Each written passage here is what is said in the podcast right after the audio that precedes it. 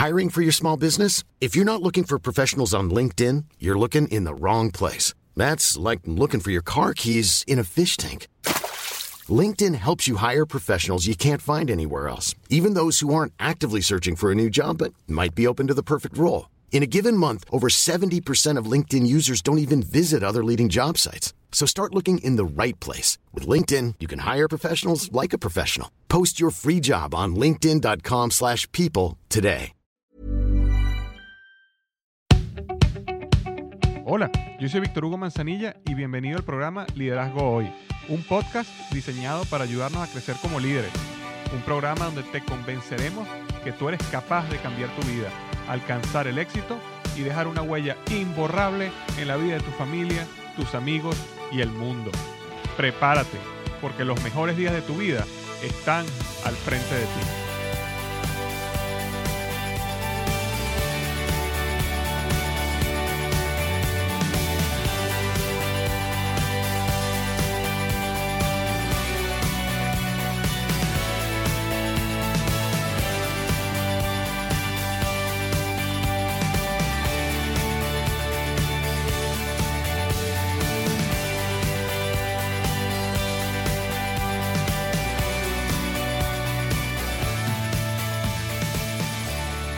Hola, ¿qué tal? Bienvenido al episodio número 162, 162 del podcast Liderazgo Hoy.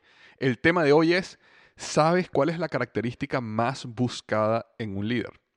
Y luego que sepas cuál es, sabes cómo maximizarla. Nuevamente, ¿sabes cuál es la característica más buscada en un líder?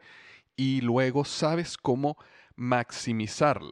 Hoy vamos a estar hablando sobre los resultados de una encuesta de más de 100.000 personas que se ha hecho en los últimos 30 años en todos los continentes.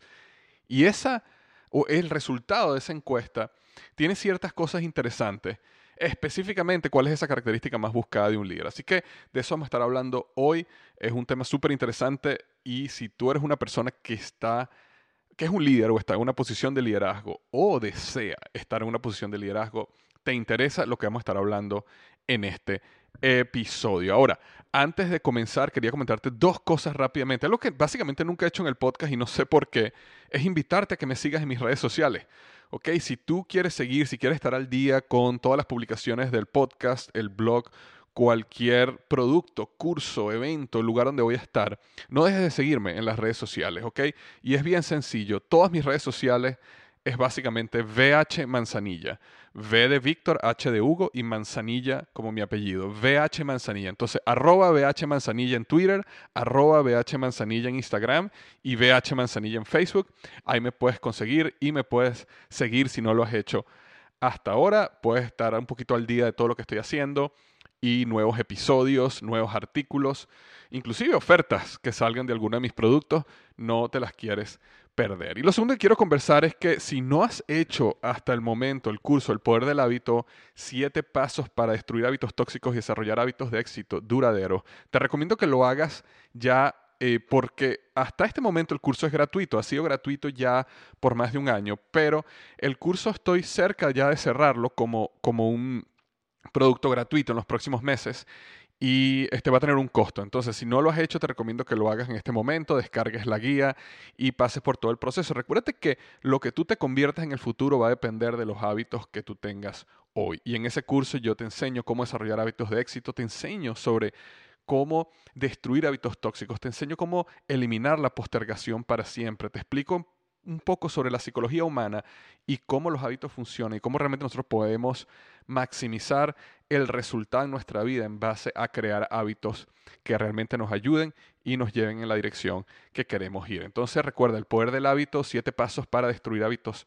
tóxicos y desarrollar hábitos de éxito duradero y puedes registrarte hasta el momento gratuitamente en www.tuhabito.com www.tuhabito.com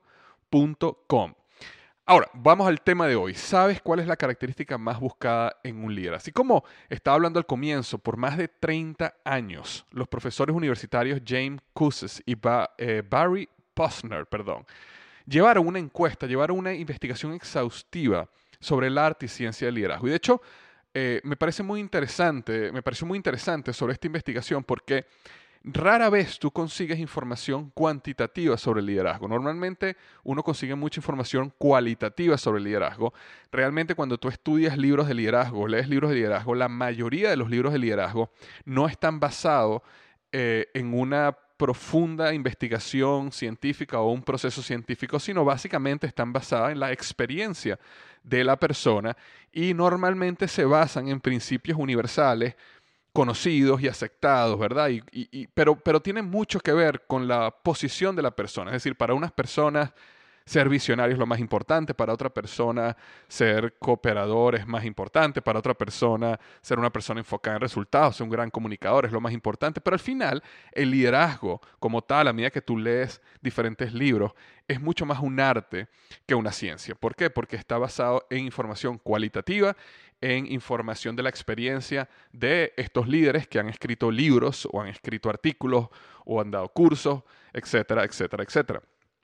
Ahora, me llamó mucho la atención de, de estos dos autores, de James and Barry, de que ellos son uno de los primeros o de los pioneros en crear realmente un proceso científico en estudiar varios aspectos de liderazgo, entre ellos cuáles eran esas habilidades y cuáles eran esos, em, sí, habilidades, destrezas que uno tiene que desarrollar como líder. Ellos ambos son profesores de la Universidad de Santa Clara y eh, durante más de 30 años, como comenté hace unos minutos, ellos han desarrollado una encuesta, parte de este estudio, donde específicamente para responder esta pregunta, ellos le hicieron una encuesta a más de 100.000 personas en todos los continentes del mundo y lo han hecho con frecuencia por más de 30 años. Y una de las preguntas que ellos hacían en este estudio era, ¿cuáles son las características que ellos buscaban de los líderes para voluntariamente seguirlos? Es decir, no están preguntando tú como líder cuál tú crees que es la característica número uno que tú buscas desarrollar, sino te lo están preguntando desde el punto de vista del seguidor. Es decir, si tú vas a seguir a alguien, ¿cuál es esa característica? ¿Cuáles son esas características que tú buscas para tú seguir a alguien? Y lo interesante de esa pregunta es que no viene desde el ángulo del líder, como la mayoría de los libros de liderazgo ahorita eh, expresan, sino viene del punto de vista del seguidor. Y yo creo que aquí hay ciertos insights, ciertas verdades interesantes desarrollar. Entonces, ellos hacen esta encuesta y luego, bueno, listan toda esta cantidad de características que las personas colocaron como importantes para ellos decidir voluntariamente seguir a alguien.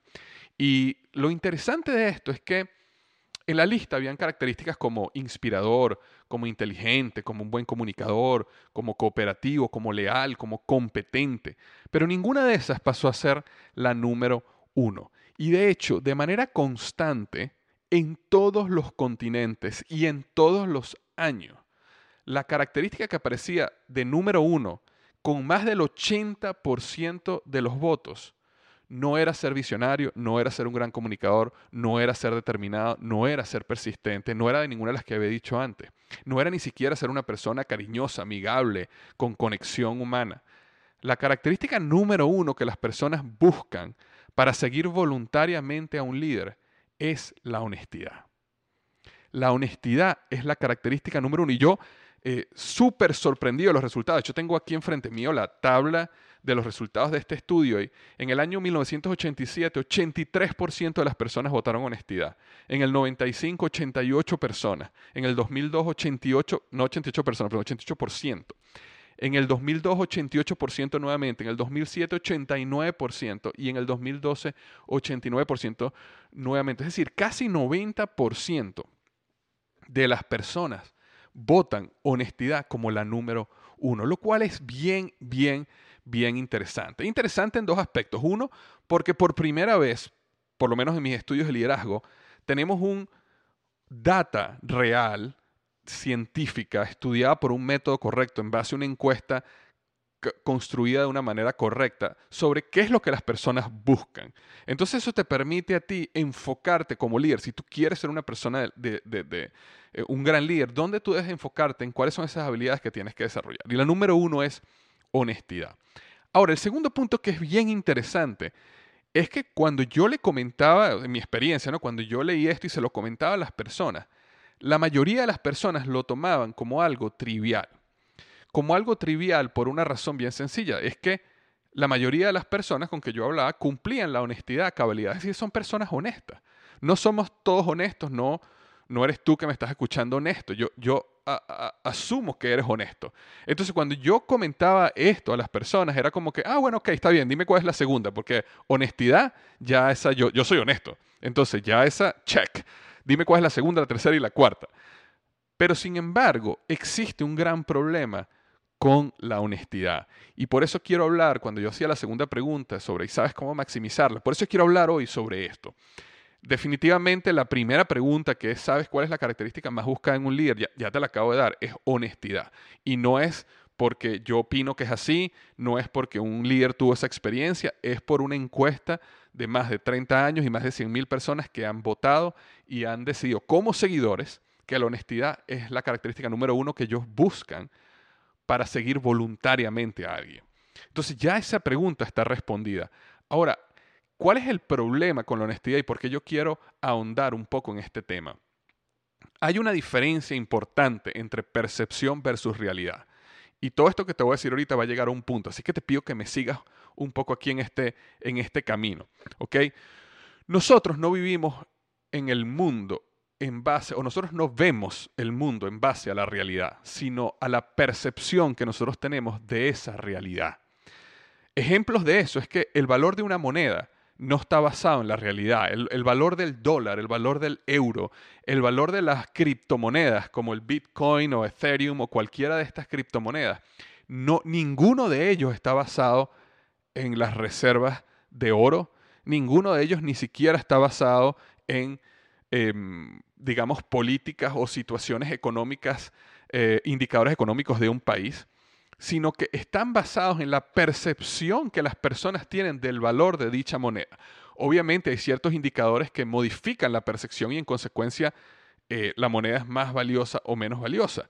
¿ok? Y es un juego de oferta y demanda, pero al final, cuando, cuando, por ejemplo, con todo este boom de las criptomonedas, y de hecho yo tengo un artículo que si si, tienes interés o no entiendes muy bien el mundo de las criptomonedas, te lo recomiendo que lo, que lo, busques. Lo puedes buscar en liderazgoy.com y se llama eh, eh, todo esto de las criptomonedas, Bitcoin, blockchain y toda esta revolución. Y ahí, ahí yo explico qué significa. Pero una de las cosas interesantes cuando yo estaba estudiando este mundo de las criptomonedas es que la mayoría de las personas me decían cosas como, este, Oye, sí, pero es que la, criptomoneda no está basada en nada, no está basada en oro.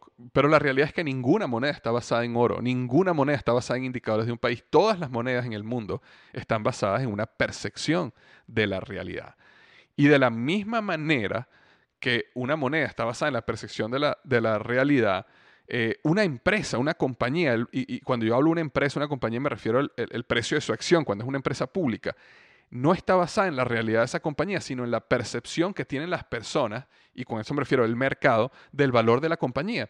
Una compañía puede estar sólida financieramente y sin embargo un artículo de, en, de, periódico, la percepción de las personas, un cambio en tecnología, puede llevar a las personas a que piensen que esa compañía no tiene futuro o, o, por el contrario, que esa compañía tiene un gran futuro y empiezan a comprar, comprar, comprar acciones. Entonces la demanda es mucho más alta que la oferta y el precio de la acción empieza a subir. Y eso no tiene nada que ver realmente con el valor real de la empresa, sino que tiene que ver con la percepción que las personas tienen de la empresa. Es más, la percepción de la realidad es tan dominante sobre la realidad misma que todo el efecto, todo este fenómeno que se llama el efecto placebo, viene de la percepción. ¿Y qué es el efecto placebo? Cuando a pacientes, para utilizar específicamente el ejemplo médico, donde claramente ha sido mucho más documentado, a pacientes se les da una medicina que es falsa, que, que no es realmente la medicina. Sin embargo, se les dice que ellos están recibiendo la medicina.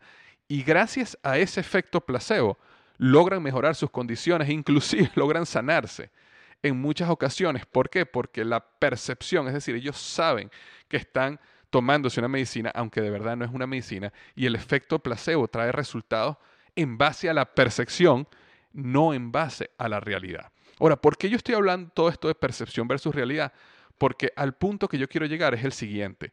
De nada sirve que tú seas honesto si las personas no tienen la clara percepción de que tú lo eres.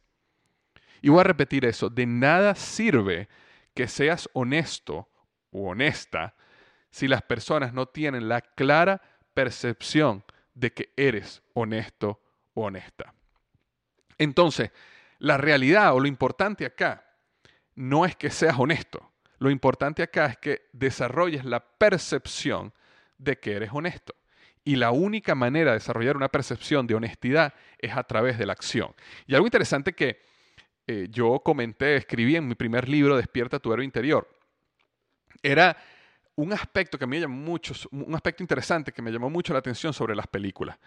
Y, era lo siguiente, y de hecho te, leo textual de mi libro Despierta tu héroe interior. Dice así, las películas normalmente no pueden transmitir intención, solo acción.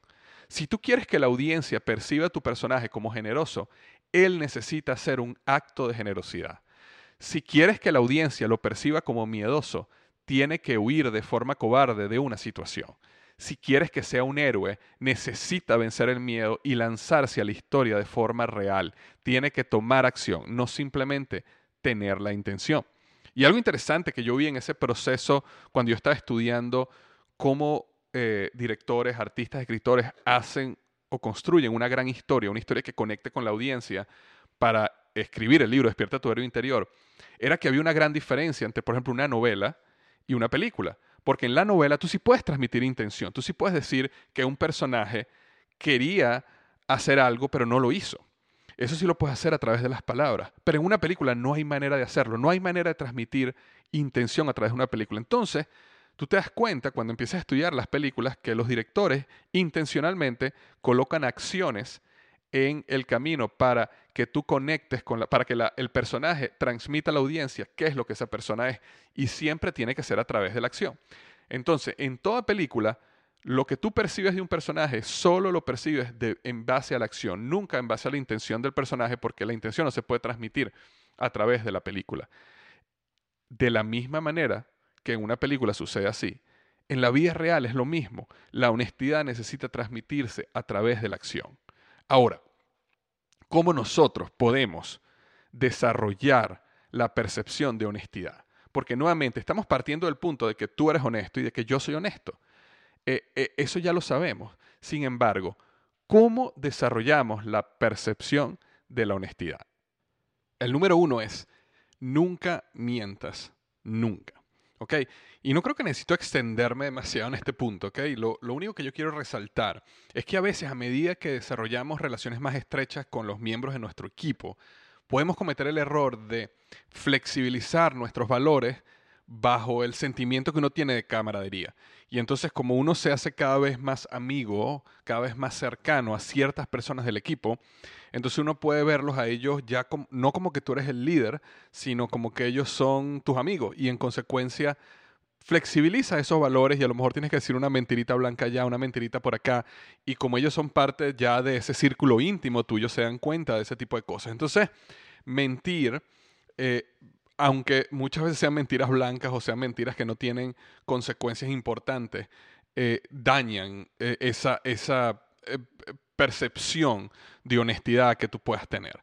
De hecho, hace un tiempo yo escribí un artículo sobre una frase y básicamente el código de honor de los cadetes aquí en Norteamérica y, dice lo siguiente, un cadete nunca mentirá, engañará, robará o tolerará a aquellos que lo hagan. Y esa frase está en una piedra cuando tú entras a la academia militar. Y nuevamente dice así, un cadete nunca mentirá, engañará, robará o tolerará a aquellos que lo hagan. Y yo cuento en ese, en ese artículo y en ese podcast que yo grabé, que si tienes interés en escucharlo, se llama El Código de Honor, tres secretos para vivir una vida libre. Y, ahí puedes escucharlo. De hecho, si tú vas al blog liderazgoy.com barra diagonal 162, liderazgoy.com barra diagonal 162, vas a poder ver notas de todo lo que estamos hablando aquí y vas a poder ver los enlaces a todo lo que yo estoy mencionando. Yo tengo un amigo que se graduó en West Point, aquí en los Estados Unidos. Eh, su nombre es Scott y él fue jefe mío durante un tiempo. Y yo recuerdo que yo hablando con él le pregunté sobre la veracidad de, este, de esta frase. Y no solo la veracidad que él, me, que él me confirmó, sino también él me dijo que vivir una vida donde tú no mientes, no robas y, y, cumples este código de honor y no engañas, es una vida completamente libre. Porque realmente lo que sucede cuando nosotros entramos en una dinámica de mentir, en este caso, que es el punto que estoy hablando aquí, es que uno tiene que empezar a recordarse qué mintió, qué dijo, a quién se lo dijo, cómo dijo. Y, y básicamente lo que tú empiezas a hacer es esclavizarte a una red de pensamientos, ¿verdad? Porque tienes que tener todo este diagrama y todo este algoritmo mental donde, bueno, si estoy con esta persona, tengo que recordar que dije esto. Si estoy con esta otra persona, tengo que recordar que dije esto. Si estoy con este, tengo que decirle. Entonces, al final, tu vida se te, te, vuelves esclavo a un sistema donde tienes que estar todo el tiempo ocultando la mentira y mintiendo para las mentiras y mintiendo para mentir que mentiste. Y definitivamente destruye tu transparencia. Y algo interesante que yo hablaba en ese artículo que les comentaba del código de honor era que lo que Scott me comentaba a mí era que tú cuando vivías en una vida, cuando tú vivías en un universo, como el caso de la Academia Militar en los Estados Unidos, donde nadie robaba, donde nadie mentía, donde nadie engañaba, era, era, realmente una vida completamente libre, porque tú podías dejar dinero en tu mesa de noche, tú podías dejar tu cartera, tú podías dejar tus cosas y nunca nadie las iba a agarrar. Porque obviamente el, el, el, eh, si alguien mentía, si alguien lo descubrían robando, si alguien lo descubrían mintiendo, automáticamente estaba votado la Academia Militar. Era, era completamente eh, no era aceptado bajo ningún respecto, ningún respecto de excusa, la persona era despedida. Entonces, de alguna manera se había creado esta cultura donde en ese mundo no se mentía. Y realmente la experiencia era completamente de libertad, porque tú simplemente tenías que decir la verdad siempre y nunca tenías que estar en esa maraña mental de tratar de entender a quién le dijiste qué y quién no dijiste qué. Eh, básicamente, en este punto, sin quererme extender más, eh, eh, lo, importante es que tengas cuidado. Donde yo más veo este error en el liderazgo es que a medida que las personas se acercan a ciertos miembros del equipo, porque hay una conexión, porque se desarrolla una amistad, porque el líder madura y crece, entonces empiezas a mostrar un poco más este tipo de a flexibilizar estos valores cuando estás con esas personas y más bien lo que estás haciendo es disparándote un tiro en el pie. ¿ok? La número dos es Elimina el chisme de tu vida y no permitas que otros te intoxiquen con el mismo.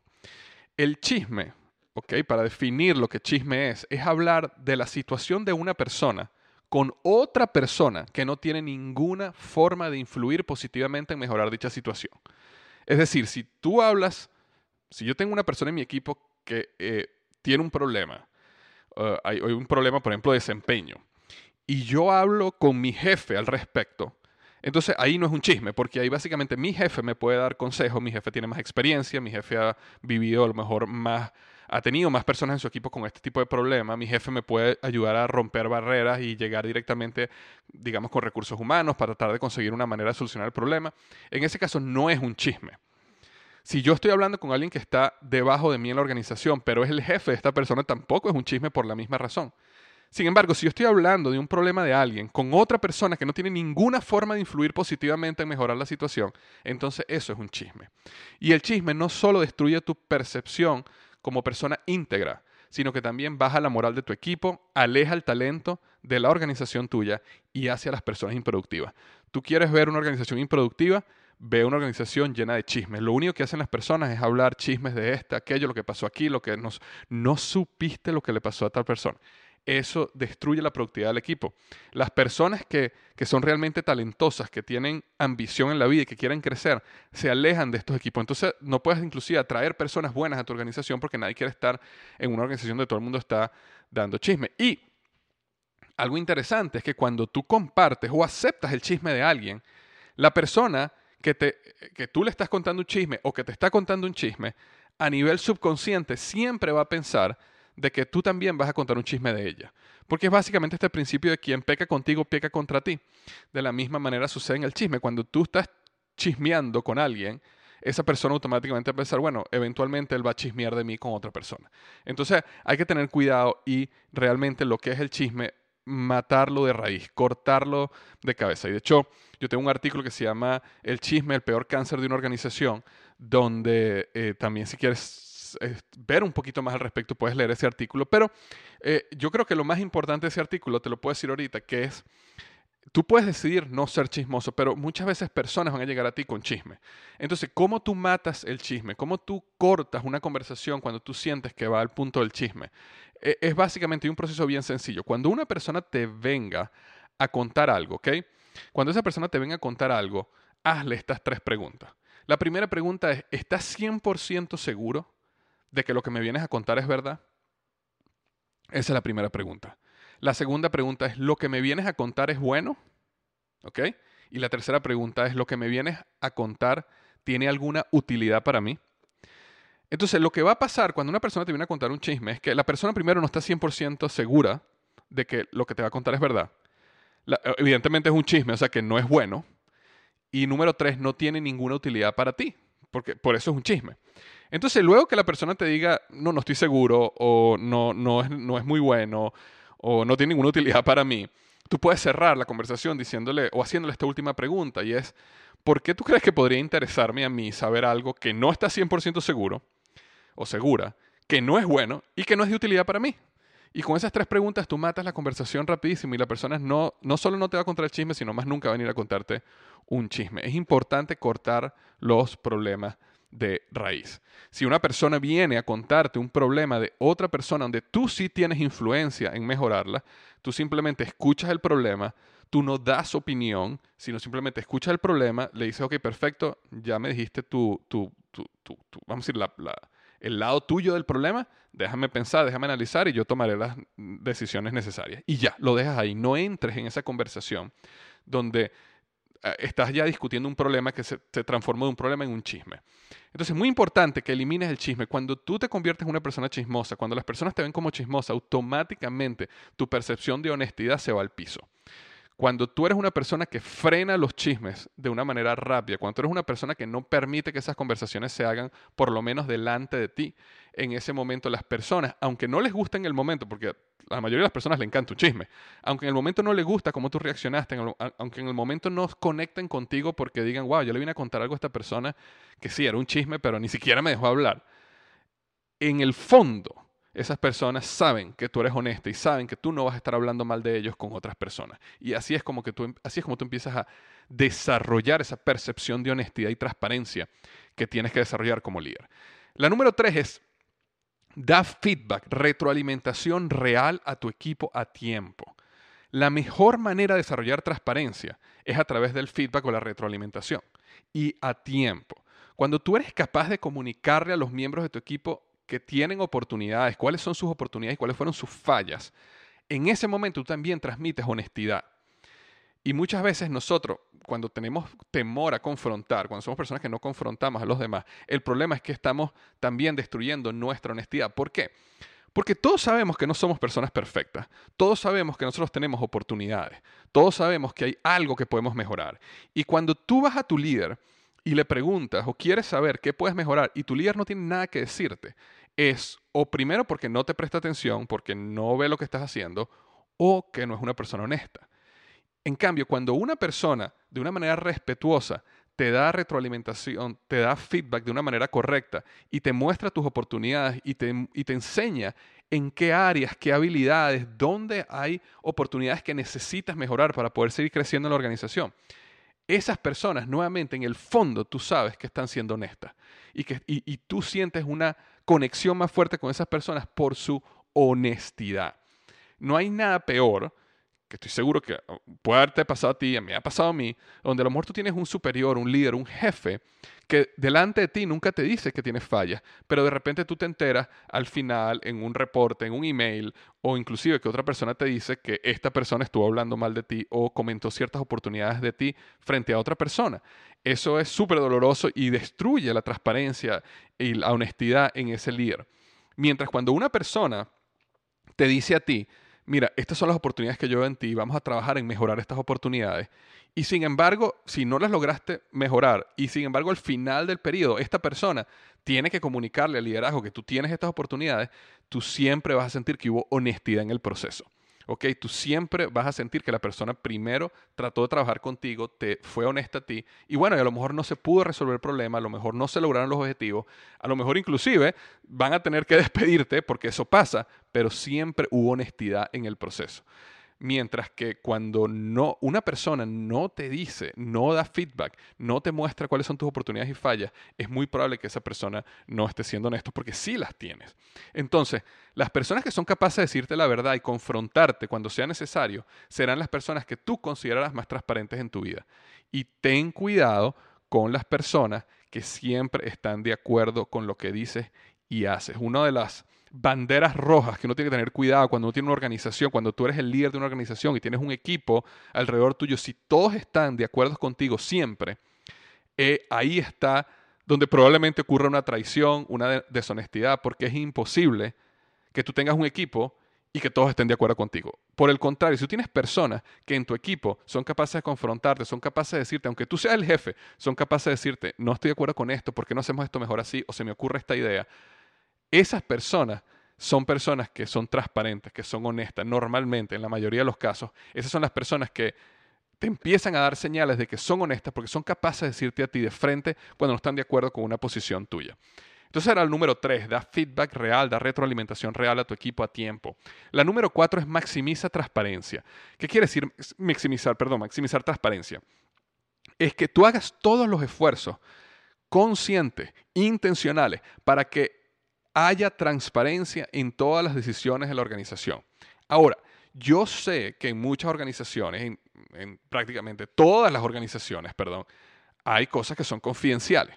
Muchos proyectos yo he trabajado donde yo no le podía decir a mi equipo. Si uno está haciendo una reestructuración de la organización, tú no puedes decirle a tu equipo, a lo mejor durante un periodo, porque generas más estrés, ansiedad, eh, eh, eh, y tú necesitas que la gente esté enfocada en el día a día y no en qué va a pasar dentro de tres meses cuando la organización cambie. Es decir, existen proyectos, existen situaciones donde no se les puede comunicar a las personas porque son confidenciales en el momento y eso siempre va a ocurrir. Pero en ese momento necesitas comunicar claramente que son confidenciales. ¿Ok? No trates de esconderlo, no trates de no decirlo. Es preferible decir, yo estoy en una reunión, estoy en una reunión, un proyecto que es confidencial, en este momento no te voy a poder decir, pero en unos seis meses ya podremos, abiertamente podremos comunicar lo que, lo que se diga. Cuando tú le dices a las personas eso, las personas por supuesto que entienden que hay cosas confidenciales. Yo entiendo, si yo soy gerente de una organización, que hay cosas que no puedo saber de la organización. Yo entiendo que si soy director, hay cosas que los vicepresidentes discuten que el director no sabe. Yo entiendo que si uno es vicepresidente, hay cosas que la junta directiva discute que el vicepresidente no debe saber. Eso es normal, la gente sabe. Sin embargo, uno necesita ser transparente y decir a las personas qué cosas son confidenciales y que no puedes hablar en este momento. Y por el contrario, las cosas que no son confidenciales, mostrarlas con transparencia y que la gente esté clara que las cosas que no son confidenciales, aquí está, yo soy un libro abierto, puedes preguntarme lo que me quieras preguntar. Si quieres que te lleve a través de este proyecto, si quieres que te explique las cosas como han sucedido, si quieres que te explique por qué tomamos esta decisión que a lo mejor no era lo, mejor para ti o no era lo que tú esperabas, con toda transparencia te las puedo comentar. Pero como no es confidencial, yo soy un libro abierto y pregúntame lo que quieras. Entonces, esos esfuerzos en clarificar cuando algo es confidencial y cuando no es ser un libro abierto, es un proceso de maximizar transparencia que uno como líder siempre tiene que estar trabajando en mejorar, en maximizar. ¿Ok? Esa es la número cuatro. La número cinco es, admite el fracaso rápidamente y asume responsabilidad. Y uno de los puntos centrales del maravilloso libro Cómo ganar amigos e influir en las personas, uno de los mejores libros que yo he leído acerca del trato personal, relaciones y liderazgo. Y de hecho, si quieres un resumen, puedes ir nuevamente a liderazgoy.com barra diagonal 162 y ahí vas a ver el enlace que te va a llevar directamente al resumen que yo hice de ese libro es que si cometes un error, admítelo rápidamente. Ese es uno de los puntos centrales de, de Dale Carnegie en ese libro. Lo peor que tú puedes hacer como líder es intentar esconder un error o evitar conversar al respecto. Muchas veces la gente no es que lo esconde, simplemente evita la conversación. Ahora, si tú cometes un error, admítelo frente a tu equipo rápidamente, o por lo menos admítelo frente a las personas involucradas, las personas que saben del proceso, las personas del proyecto. Necesitas admitirlo frente a tu equipo rápidamente. Ahora, hay casos donde quien cometió un error es un miembro de tu equipo. Sin embargo, las consecuencias de ese error llevaron a, que, un proyecto fracasara o que no se hiciera algo bien o que una presentación no saliera a tiempo. Ahora, ¿cómo actúa uno si el culpable del error es un miembro de tu equipo? Como líder. Frente al equipo completo, frente a la organización y frente a tu liderazgo, el error es tuyo, tuyo como líder de la organización. Ahora, luego, de manera individual, con esa persona, si necesitas sentarte, si puedes cara a cara y discutir el error, discutir claramente su responsabilidad y las consecuencias de su error y cómo tú, como líder, puedes ayudarlo abrirle puertas, enseñarlo, educarlo, mostrarle, sea lo que sea que tú puedas hacer para evitar que un error de esa manera, un error como ese se, se, se vuelva a cometer, vuelva a suceder. Entonces, cuando yo hablo que uno como líder necesita asumir la responsabilidad, es frente al equipo. Tú no quieres poner en vergüenza a un miembro del equipo frente a tu jefe o frente a la organización diciendo, esta es la persona que cometió el error. Evidentemente tú no quieres hacer eso. Tú necesitas como líder asumir la responsabilidad del error. Pero tú sí necesitas sentarte con esa persona cara a cara y mostrarle que el error fue de esa persona, que él entienda las consecuencias del error y tú como líder te muestras como una persona abierta para ayudarlo a corregir el error y cómo crear un proceso, un plan, lo que sea para que el error no vuelva a cometerse. Entonces recuerda, el número 5 admite el fracaso rápidamente y asume responsabilidad. La número 6 es no escondas tu vulnerabilidad. Y es importante dejar atrás la idea del líder perfecto. Un líder perfecto es un símbolo de falta de transparencia. Y el líder perfecto viene de décadas atrás, donde por alguna razón, cuando comenzó todo este concepto de liderazgo a crecer y a enseñarse, eh, por alguna razón las personas sentían que tenían que ser perfectos, es decir, el ejemplo, si yo, si, yo, si yo hago todo bien, si yo hago todo perfecto, si yo soy básicamente una muestra, un ejemplo de lo que la excelencia es, voy a ser un gran líder. Lo que empieza a pasar es que nadie es perfecto, todo el mundo se equivoca y a veces el afán de querer dar esa imagen de perfección te lleva a esconder errores, a esconder fallas, a esconder vulnerabilidad, perdón, vulnerabilidad y no mostrarte como realmente eres. Y con el tiempo uno se empieza a dar cuenta que ese liderazgo empieza poco a poco a caer, porque las personas saben que no eres transparente, que no eres honesto. Y la razón número uno por la cual las personas voluntariamente siguen a alguien es la honestidad. Entonces, mostrar, mostrar perdón, tu vulnerabilidad conecta con tu equipo, te hace más real y en consecuencia las personas que te siguen desarrollan la creencia que pueden llegar a donde tú estás. Y eso es lo, ese es el gran poder de la vulnerabilidad. Cuando tú eres una persona que te muestras como perfecto, como que tú tienes un don especial, un don divino, como que Dios te dio algo a ti que nadie tiene. Entonces las personas en tu equipo lo que dicen es, wow, o sea, te admiran, pueden ser que te admiren, pero al final lo que dicen es, wow, yo, yo nunca voy a poder ser como esa persona. Y automáticamente en su mente ellos se limitan de que ellos pueden llegar a donde tú estás. Ahora, cuando tú muestras tu vulnerabilidad, las personas debajo de ti inmediatamente dicen, wow, si, él puede, yo también puedo. O sea, fíjate que él también tiene estos errores que yo también tengo. Y hay una conexión, hay una empatía con, como tú como persona, con tus seguidores. Y esas personas inmediatamente empiezan a pensar que ellos también pueden llegar a donde tú estás. Y eso multiplica la motivación en las personas y los resultados del equipo. Si yo soy un gerente o un supervisor y yo me siento a hablar con mi director que tiene 10, 15 años más que yo en la compañía y yo me doy cuenta que él es vulnerable, que él tiene errores, que él tiene fallas y que muchas de esas son como que son parecidas a las mías, inmediatamente yo desde supervisor digo, yo también puedo llegar a ser director de esta empresa, yo también puedo crecer a ese nivel. Y eso, ¿qué es lo que va a generar en mí? Motivación, entusiasmo, energía, porque yo sé que en un cierto tiempo yo también voy a pasar de supervisor a gerente, a gerente de grupo, ¿ok? A director y voy a poder llegar allá. Es muy importante que no escondas tu vulnerabilidad. No estoy diciendo que no luches por la excelencia. Obviamente necesitas luchar por la excelencia, necesitas luchar por hacer las cosas bien, por tratar de, de ser mejor que tú cada día. Eso sí, pero no intentes esconder fallas que tú sabes que tienes, como todo ser humano tiene, porque eso te conecta más con tu equipo. Cuando las personas notan y ven qué tan hombre o mujer normal tú eres. La número siete y última es, muestra una pasión real por tu cliente. Muestra una pasión real por tu cliente. Y, fíjate algo, al final, todos los que estamos escuchando aquí, eh, eh, estamos o sea, tenemos un cliente, o, la gran mayoría es un negocio, y un negocio es para crecer, ¿no? Un negocio es para producir, agregar valor y producir dinero. E inclusive las personas que me están escuchando ahorita, que, que están en organizaciones religiosas o, u organizaciones sin fines de lucro, de la misma manera ellos tienen un cliente al cual sirven, ¿verdad? Tienen a alguien a quien están sirviendo.